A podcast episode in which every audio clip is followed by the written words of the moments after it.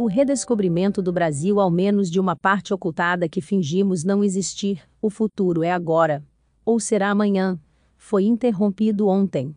Abre aspas, minha família tem cada história. Vou te contar a minha história, a história da minha família. Minha família começou em Paranaguá com os tupis guaranis, eu acho. Meus antepassados tinham culturas diferentes da nossa cultura de hoje. Muitos morreram ou foram se espalhando pelo mundo, indo de geração em geração até chegar em mim. Hoje existem muitos de minha família no país inteiro ou só no Paraná, não sei. Só sei que quero que meus próximos parentes tenham o mesmo orgulho de ser índio. Fazemos o melhor para o mundo unidos, trabalhamos unidos, reformando o mundo viva a família. Sou Raquel Maria, essa é a minha história. Qual é a sua? Fecha aspas, vencedora da terceira colocação no 13º concurso infanto-juvenil de redação promovido pela Seção Infantil da Biblioteca Pública do Paraná, divulgado em 29 de outubro de 2007. Cerca de um ano após a divulgação desse resultado, no dia 5 de novembro de 2008, por volta das 20 horas, a filha de um homem chamado Francisco encontrou uma mala preta estranha debaixo de uma escada na rodoviária de Curitiba, fechada com um cadeado. Como ela sabia que a mala era estranha? Porque foi adicionada aos seus pertences, que ficavam guardados junto aos de seu pai, naquele local público durante o dia já que ambos estavam desabrigados. Eles os recolhiam todas as noites quando procuravam lugar para dormir. Ambos, descendentes indígenas. Francisco comunicou tal ocorrência, um vigilante da rodoviária, que abriu o cadeado. Ao abrirem a mala, viram um conteúdo envolto por um saco plástico grosso e reforçado, azul turquesa. Ilustração de um tecido esverdeado de cetim, um pouco engruvinhado, estampado com silhuetas de flores geométricas brancas. Dentro, percebia-se que havia algo envolto por um lençol verde-limão, com flores brancas infantis desenhadas. Para horror de quem estivesse presente, ao abrir o lençol, havia o corpo de uma menina seminua, sua cabeça obstruída por uma embalagem em tons de maldade e amarelo bandeira. Infelizmente era Raquel. Raquel Maria Lobo Oliveira Genofre.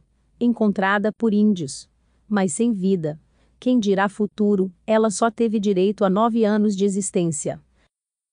A partir daí, a investigação sobre a sua morte contou com a tão conhecida negligência brasileira e o descaso para com o corpo de uma menina morta uma entre tantas, seu assassino desfrutaria de mais de uma década de futuros crimes e revogaria a vida de mais outras tantas meninas, que sonhavam com seus próprios futuros. Agora estão presas no passado. Abre aspas, era uma menina doce e inteligente que gostava de ler e brincar com as amiguinhas, recordou a mãe de Raquel entre lágrimas. Foto esmaecida de uma mulher e uma menina, ambas se olhando e sorrindo, contra fundo azul.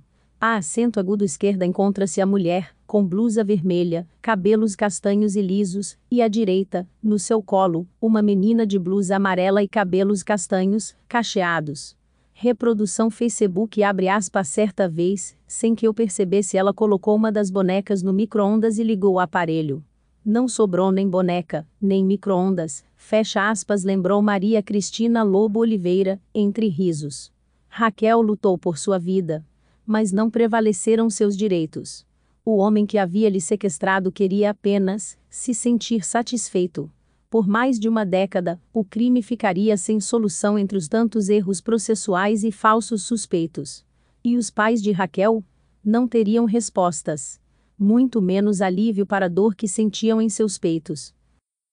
Foto de uma mulher e uma menina, ambas se abraçando e olhando para a câmera, em um barco azul, contra o mar ao fundo, e uma embarcação distante no horizonte. À esquerda, encontra-se a menina, com blusa listrada vermelha e branca, cabelos castanhos presos, e à direita, agachada ao seu lado, a mulher de blusa amarela e cabelos castanhos, com um óculos de sol na cabeça. Reprodução Facebook. A acento agudo esquerda encontra-se a menina, com blusa listrada vermelha e branca, cabelos castanhos presos, e à direita, agachada ao seu lado, a mulher de blusa amarela e cabelos castanhos, com um óculos de sol na cabeça. Reprodução Facebook Raquel, já sem vida ou futuro, também não teria respeito. Todas as mulheres e crianças ainda carecem desse civilizado advento. São interrompidas pelo machismo violento os restos mortais das flores arrancadas se perdem com o vento. A sociedade não gosta de admitir a existência desses acontecimentos. Porque fica óbvio que no teatro social, todos escrevemos o roteiro. E que muitos se beneficiam e lucram com a pobreza, ignorância, subjugação, violência, ódio e preconceito. Quer queira, quer não, mocinhos e bandidos são interpretados pelo mesmo elenco. E todos atuamos nessa tragédia há muito tempo. Verde musgo do luto, verde era o lençol. Verde como sonhos que nunca vão amadurecer. Verde como o que sobrou das florestas daqueles índios, dizimadas pelo que há de pior na humanidade, simbolizado no que eles encontraram na rodoviária de Curitiba naquele dia. Era primavera, estação das flores. Ali ocultaram uma, já sem vida, entre a falta de valores e cotidianos horrores, vão-se as flores, morto estava o futuro o futuro que por aquele lençol verde foi interrompido, os sonhos por ele estrangulados, a esperança, ali, violentada. Na malha verde, para a justiça daltônica, não sobressaem os tons escarlate dos respingos de sangue de Raquel. Seu grito ficará para sempre sufocado pelas fibras verdes. Aquela foi sua nona e última primavera. Jamais verá os bosques com vida. Nunca será uma flor madura. Seu futuro ficou congelado no ingrato luto verde musgo. Seu manto tinha flores estampadas, de traços tão infantis quanto os dela, sua coroa póstuma. De tão pequena, coube em uma mala. Seu futuro, que era lindo e gigante, foi destruído por um homem que se considera austero bandeirante. Um indivíduo petulante que se achou no direito de acabar com aquela vida, impedindo-lhe a respiração com o lençol verdejante diminuindo sua vida cobreadas manchas de sangue. Triturou mais tantas outras meninas. Fala sobre isso com banalidade e ar arrogante. Eu me pergunto. Tivesse ela sobrevivido a esses horrores, voltaria algum dia a se sentir bem no Jardim das Flores? Ou seria julgada na TV como tantas outras crianças interrompidas? Voltaria a ter gosto pela vida?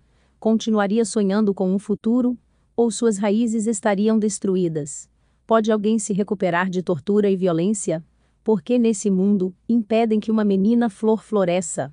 Nesse mundo onde hipócritas não apenas restringem as raízes das mudas femininas, podam-lhe os galhos destoantes, arrancam-lhes com violência dos seus vasos, a revelia, e ainda se acham no direito de impor diretrizes caso uma gestação indevida e indesejada apareça. Nesse mundo, respeito à vida, a empatia, a ética, a responsabilidade e a consciência estão soterrados pelos dejetos discursados publicamente e nossas atitudes diariamente. Um mundo de santos e anjos. Onde demônios são sempre os outros, o silêncio garante a submissão e o manto sagrado. Se não olharmos o que tem lá embaixo, nunca vai ser encontrado. Mas sempre acabamos tropeçando no caráter deturpado. Vamos apedrejar e descontar toda nossa raiva nos assassinos, que porventura a justiça considere culpados. Abre aspas, a principal característica do suspeito era de ludibriar e seduzir as vítimas e demonstrar sempre ser uma boa pessoa. Para conseguir emprego, o suspeito usava nomes falsos e sempre procurava o líder religioso de cada cidade para parecer solícito com a comunidade e se aproximar das possíveis vítimas, segundo a Polícia Civil. Fecha aspas. E continuemos de olhos bem fechados para todos os outros familiares, vizinhos, padrastos, religiosos, professores, médicos, políticos e tantos outros, que diariamente destroem futuros por puro egoísmo, machismo, racismo, LGTBfobia e esse cruel e pernicioso prazer sádico de subjugar os outros. Afinal, sempre tem público disposto a fomentar esse bizarro circo desumano. Viva o novo mundo! Quando os europeus retiraram o cobertor que escondia o continente ante o resto do planeta, encontraram um tabuleiro inteiro de natureza e populações para serem explorados. Será que o país estava embrulhado? Não restou muita coisa intacta para sabermos, ou sobreviventes para lhes perguntarmos. Link para um vídeo no YouTube chamado Guerras do Brasil, cujo primeiro episódio trata sobre o genocídio indígena escondido sob o eufemismo de descobrimento. Será que tinha uma etiquetinha com o nome dos felizardos? Ou foi pura sorte encontrarem essa agulha no palheiro, que não tinha vida própria, não tinha civilizações humanas, não tinha ecossistemas próprios, não tinha nada próprio? Era um cadáver em uma mala? O Senhor lá de cima criou esse continente de uma costela também e deixou reservado até que os donos de direito resolvessem para cá se atracar e com churrasco se empanturrar. Os verbos lusofônicos até hoje se confundem no nosso idioma. O descobrir significa invadir. Colonizar quer dizer estuprar. Catequizar é o mesmo que exterminar. Rezar é calar. Roubar é coletar. Assassinar é se empolgar. Torturar é chamado de brincar. Amar se esconde por trás do abusar. E as crianças, as mulheres, os índios, os negros, qualquer outra etnia exótica branca, até hoje são meros objetos criados, para que os santos fiéis possam, como bem quiserem, utilizar e se deleitar. Afinal, não há pecado tão ruim assim, que a reza não possa purgar, grito tão alto que um lençol verde não possa calar. Não há futuro tão promissor assim, que uma mala qualquer não possa ocultar. Foto de uma menina morena de cerca de 9 anos de idade, usando óculos de grau marrom, sorrindo para a câmera, com blusa de lã roxa e tiara de lã roxa no cabelo curto com franja, contra fundo branco. Legenda da foto. Raquel Maria Lobo Oliveira Genofre, 1999, 2008. Link para um vídeo no YouTube de 2003 no qual o atual presidente Jair Bolsonaro, deputado à época, falou para a deputada Maria do Rosário que ela não merecia nem ser estuprada enquanto esse tipo de mentalidade doente estiver tão predominante, inclusive no discurso de governantes, e meninas continuarem sendo encontradas como se fossem os restos de uma fruta descartada no lixo, entre meio roupas velhas e plástico continuarei me indagando. Foto das evidências encontradas com o corpo de Raquel, dispostas contra uma mesa bege.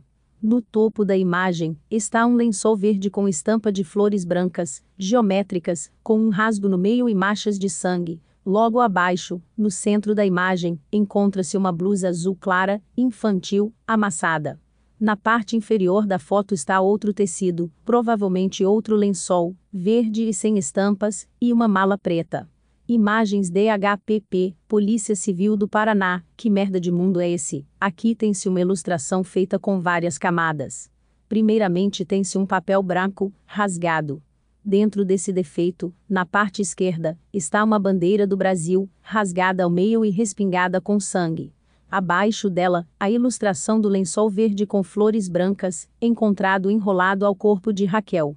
A última cor que Raquel viu antes de morrer foi esse verde sinal de futuro, natureza, esperança.